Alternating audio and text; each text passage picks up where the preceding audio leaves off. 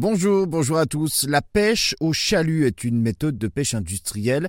Le chalut est en fait le nom du filet utilisé. Il peut faire jusqu'à 150 mètres de large en forme conique comme une sorte d'entonnoir et il peut également capturer 60 tonnes de poissons en 20 minutes seulement.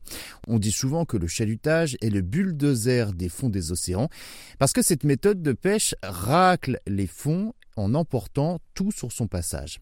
Alors, les ONG de protection des océans demandent son interdiction dans les aires maritimes protégées d'Europe. Le chalutage représente 26% de la pêche dans le monde.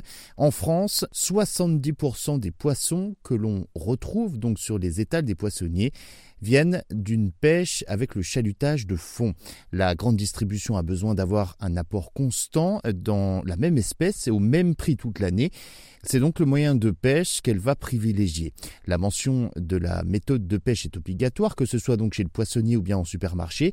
En plus, on consomme de plus en plus de poissons. En 60 ans, on est passé de 9 kg de poissons par an et par personne à 20 kg. Quand la pêche au chalut a été inventée au 14 et 15e siècle, son utilisation était passible de la peine de mort. Cette technique n'est pas du tout sélective, tout est pris donc dans les filets, y compris les espèces protégées. 70% des poissons et crustacés capturés sont ensuite rejetés. En plus, ça détruit tout sur son passage, hein, les habitats, les récifs.